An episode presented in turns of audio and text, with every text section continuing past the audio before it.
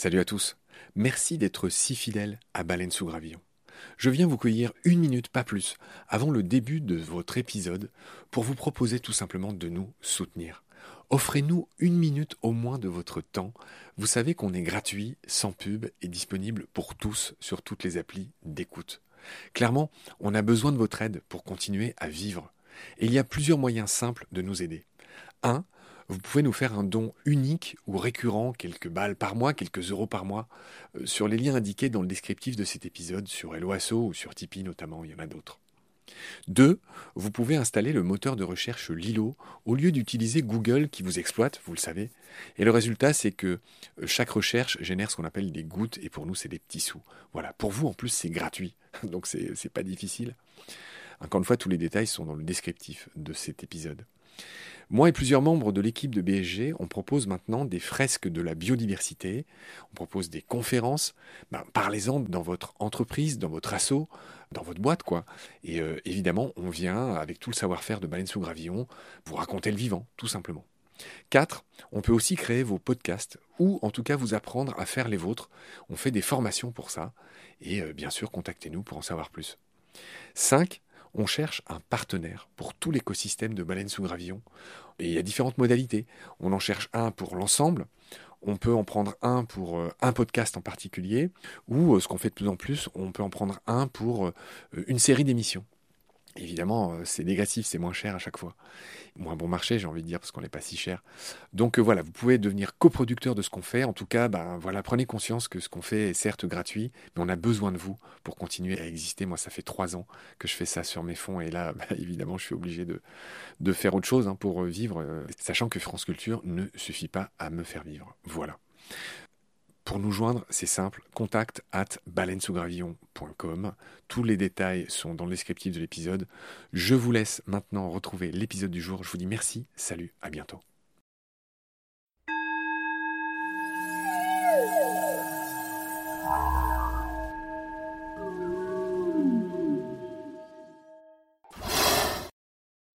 Salut Jessica. Bonjour Marc. Ravi de te retrouver. On est là avec toi pour parler de ce livre qui s'intitule La bête en nous, qui détaille en fait tout ce qu'on pensait être le propre de l'homme et dont on se rend compte de plus en plus que ben, ça existe aussi et depuis longtemps chez nos frères du vivant, les animaux. Alors on en était au plaisir et tu as quelques paragraphes qui sont très importants mais j'ai pas vu le lien immédiatement où tu parles du clitoris et tu parles de ces histoires d'excision au début, j'ai pas compris pourquoi tu parlais de ça, et je te laisse nous expliquer justement pourquoi tu rappelles qu'en France, chaque année, il y a encore 60 000 petites filles qui sont excisées. Je te laisse nous expliquer ce que c'est. 500 000 dans l'Union européenne, 125 millions dans le monde. Tu expliques aussi qu'à 15 ans, un quart des petites filles en France ne savent pas ce qu'est le clitoris et à quoi ça sert. Oui, je l'explique parce que ça me paraît absolument essentiel. D'abord, je suis maman de trois petites filles, je suis une femme moi-même, et que le plaisir féminin est quelque chose d'absolument de moins en moins tabou, mais qui a été tabou pendant très très longtemps, même dans nos sociétés. C'est-à-dire que finalement, euh, la masturbation féminine, il fallait presque taire quelque part ce plaisir-là, et surtout, on n'était même pas au courant. Il y a encore, euh, moi je me souviens, il y a quelques décennies, on parlait de point G on ne parlait pas de clitoris. Or, le clitoris est un organe qui existe bien et qui délivre du plaisir et surtout qui est commun à toutes les femelles mammifères. Donc, c'est pas quelque chose qui est unique à Sapiens ou aux femmes chez Sapiens, c'est quelque chose qui délivre du plaisir à toutes les femelles mammifères. Tu parles de l'importance du porno dans ton livre. Alors accrochez vos tuques, ceux qui nous écoutent. J'espère que personne, mais je, je, vais dire un truc très sérieux. Tu parles de l'importance du porno. Il se trouve que dans les films porno, le plaisir féminin, alors il est montré, mais l'orgasme féminin en général est soit montré à la fin, soit zappé, soit coupé.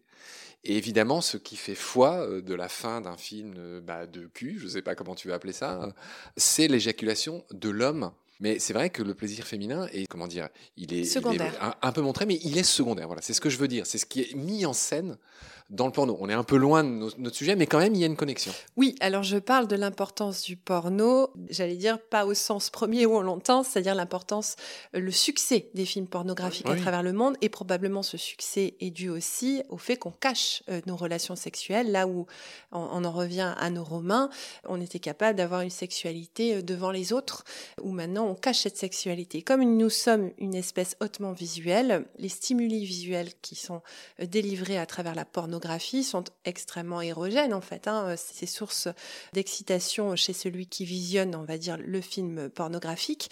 Et effectivement, tu le soulignes très bien, le plaisir féminin dans ces films-là est souvent secondaire.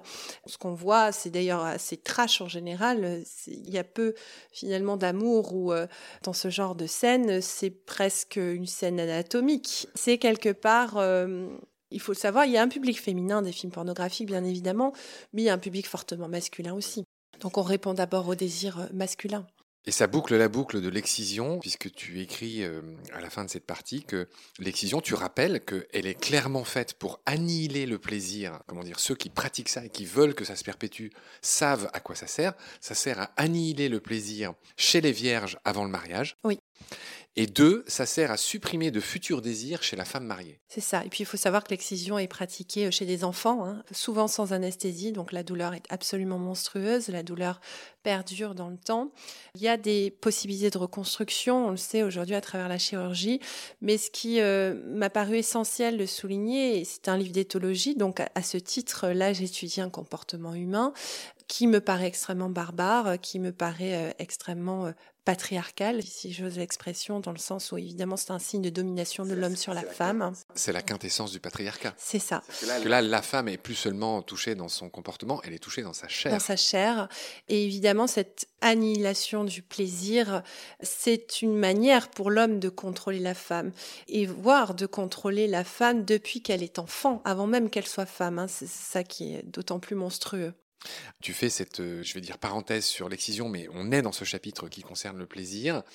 Tu enchaînes sur le fait que des chercheurs chinois ont publié une étude dans PLOS ONE qui fait état de fellation chez les chauves-souris. On reste très sérieux. C'est une étude qui a été publiée en 2010 et qui a obtenu à l'époque le prix Ig Nobel. C'est ça. Donc euh, le prix de la recherche euh, la plus étrange, la plus loufoque, euh, on va dire ça comme ça. Et ce qui moi m'a interpellée là-dedans, c'est que bah, la fellation, là encore, qui est une forme de sexualité chez l'homme, existe aussi chez l'animal, non seulement pour donner du plaisir chez la chauve-souris, mais on pense qu'elle aurait aussi des vertus antibactériennes. En tout cas, c'est la public qui souligne ça. Mais que voilà cette diversité des sexualités animales, tant dans l'homosexualité, la bisexualité, la transsexualité, même chez les animaux, elle existe aussi dans la manière de se donner du plaisir, c'est-à-dire les pratiques que c'est vrai que Sapiens est particulièrement doué dans le nombre de positions, mais les bonobos le sont aussi.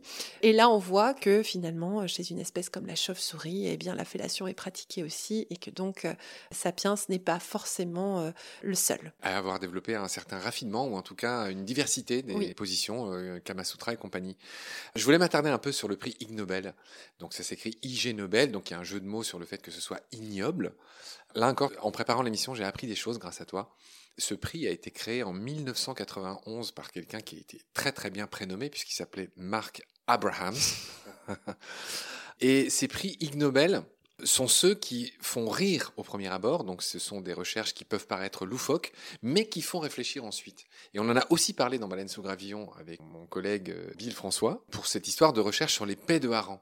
Alors tout ce qui est pipi, caca, prout fait rire tout le monde et sexe euh, encore plus. Mais effectivement, il y a eu cette... Bon, je renvoie les auditeurs à Petit Poisson de un podcast, mais effectivement, il y a des chercheurs qui ont étudié les paix de harengs qui ont failli déclencher une guerre entre la Suède et la Russie à l'époque, parce qu'on pensait que c'était des sous-marins nucléaires, et donc il a fallu étudier ça.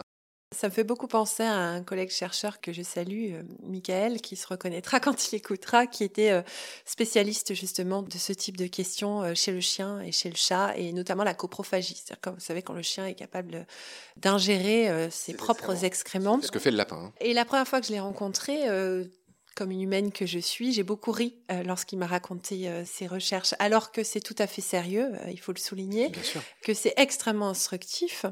Mais voilà, nous sommes conditionnés à penser d'une certaine manière, effectivement à rigoler dès le plus jeune âge aux histoires de caca pipi, à rigoler encore plus quand ça concerne le sexe. C'est une manière de voir les choses de manière un peu décalée. Pour autant, ça n'enlève en rien le sérieux du travail de recherche qu'il y a derrière. Mais dans ce livre, et grâce à ça, et les prix Nobel aussi, enfin je ne sais pas trop quoi en penser en fait des prix Nobel parce qu'ils ont quand même jeté l'opprobre sur pas mal de scientifiques à une époque. C'est un peu trouble en fait. Est-ce qu'ils font ça pour se moquer? En même temps, dans le fait d'attribuer le prix, ils disent quand même que ça fait réfléchir. Et tu vois, par curiosité, je suis allé regarder les derniers.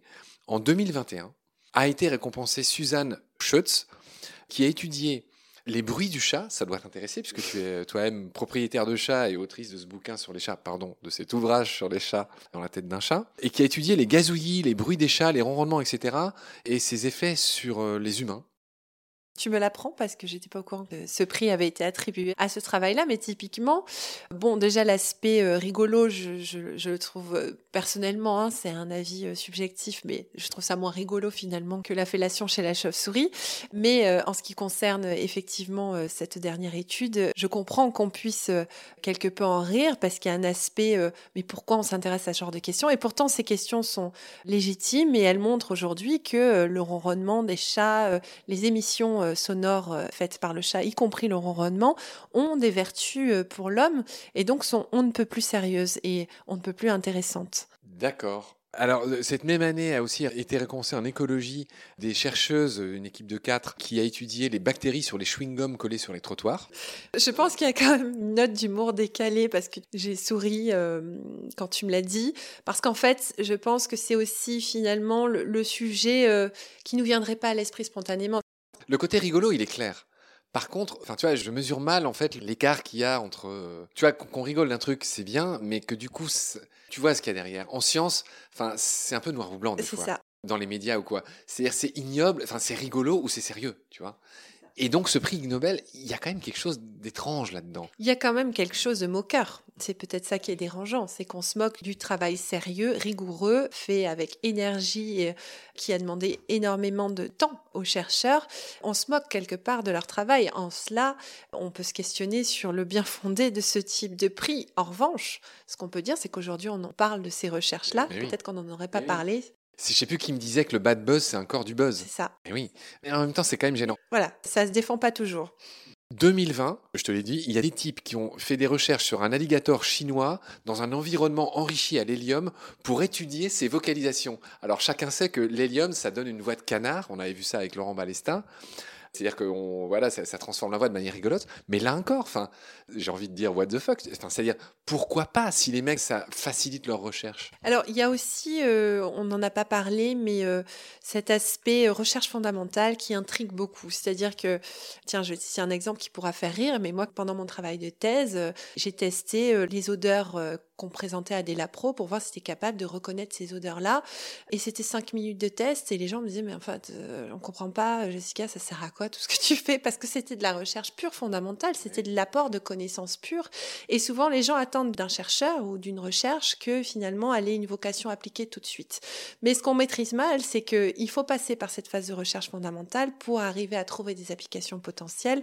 Effectivement, ça peut paraître un peu saugrenu parfois, l'idée de, ce crocodile-là euh, dont tu m'as parlé, mais pour autant, je suis certaine que ça peut ouvrir la voie à d'autres champs de recherche et c'est ça qui est précieux. J'en ai noté plein, je ne vais pas tous les dire parce que notre épisode est déjà obèse, mais en 2019, c'est là qu'en physique, Là, j'ai donné que les prix de biologie, parce qu'à chaque fois, c'est dans 10 disciplines différentes. En 2019, là, pour le coup, c'est un truc qui est assez connu pour ceux qui s'intéressent aux animaux. En 2019, on a été récompensé en physique les crottes cubiques des wombats. Les wombats qui sont ces petits marsupiaux des montagnes en Australie qui font des crottes cubiques. Tu sais pourquoi elles sont cubiques? Non, je ne sais pas, mais je trouve l'étude extrêmement intéressante. Elle a eu le prix Nobel aussi. sérieux pourtant. C'est très sérieux. C'est un corps caca pipi, tu vois. Voilà, on va se moquer parce que c'est l'humour. C'est crotte. Crotte, voilà. Pour autant, ce type d'étude est extrêmement sérieuse et, euh, et je pense à un chercheur euh, qui travaille sur les mathématiques dans la nature, c'est-à-dire comment on observe euh, que règnent les mathématiques chez les animaux, etc. Et moi, quand on me parle de forme cubique, je pense à ça tout de suite, immédiatement. Je me dis, mais effectivement, quels sont les facteurs évolutifs qui ont conduit à euh, ce que cet animal-là. Euh, mais effectivement, c'est une question qui peut paraître euh, incongrue et qui pour autant mérite d'être posée. Alors, je t'invite à regarder la forme de ces crottes. Elles sont pas vraiment cubiques, elles sont un peu aplaties sur certaines faces. C'est vraiment pas des jolis cubes comme on s'imagine, comme les dés avec lesquels on joue, pas du tout. C'est juste qu'il y a des faces qui sont aplaties. Et en fait, la vertu de ça, c'est que ces crottes qui ne sont pas rondes, vu que j'ai signalé que c'est des animaux qui vivent dans des endroits où il y a des pentes en montagne, bah, les crottes ne roulent pas trop loin et restent là aux bons endroits. Vu qu'elles sont cubiques, elles, ne vont pas trop s'éloigner de l'endroit où elles ont été émises. Donc ça serait ça l'avantage des crottes cubiques des wombats. On s'est beaucoup éloigné de ton ouvrage. Non, mais c'est très ingénieux. Tu l'as souligné là. Très ingénieux, oui, oui. Parce que les processus de reconnaissance territoriale, et je pense en particulier euh, aux, lapins que j'ai étudiés pendant une partie de ma thèse, eh bien, sont fondamentaux chez ces animaux-là et se font à travers les fesses, c'est-à-dire des amas de crottes.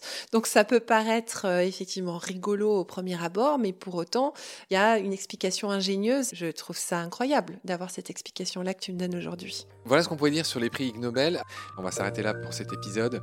Merci beaucoup pour tes lumières, Jessica. Merci Marc. Je te retrouve très vite pour la suite. Prends soin de toi. Salut. À bientôt.